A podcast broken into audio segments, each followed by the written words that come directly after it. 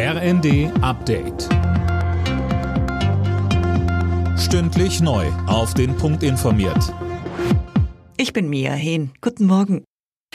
Tag 5 der Räumung in Lützerath. Nach den teilweise gewalttätigen Auseinandersetzungen rund um das Braunkohledorf ist in der Nacht Ruhe eingekehrt.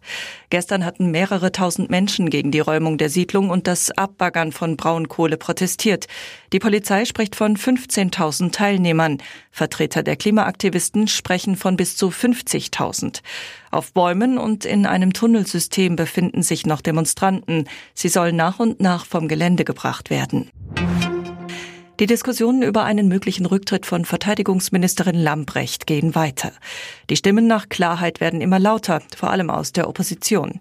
CDU-Chef Merz meint, das lange Abwarten würde vor allem der Bundeswehr schaden. Einmal mehr wächst der Druck auf Deutschland, der Ukraine auch Kampfpanzer zu liefern. Großbritannien hat Kiew nun zugesagt, schwere Kampfpanzer und zusätzliche Artilleriesysteme zu schicken. Anne Brauer, so einfach ist das mit den deutschen Kampfpanzern aber nicht. Genau, beim deutschen Hersteller Rheinmetall stehen zwar 22 Kampfpanzer vom Typ Leopard 2, doch der Rüstungskonzern sagt, selbst wenn morgen die Entscheidung fällt, dauert es noch knapp ein Jahr, bis die Kampfpanzer in die Ukraine geschickt werden können.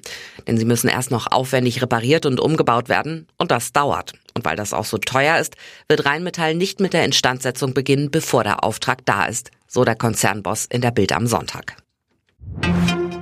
Der Bundesverband der Verbraucherzentralen verlangt eine Übergewinnsteuer für Lebensmittelkonzerne.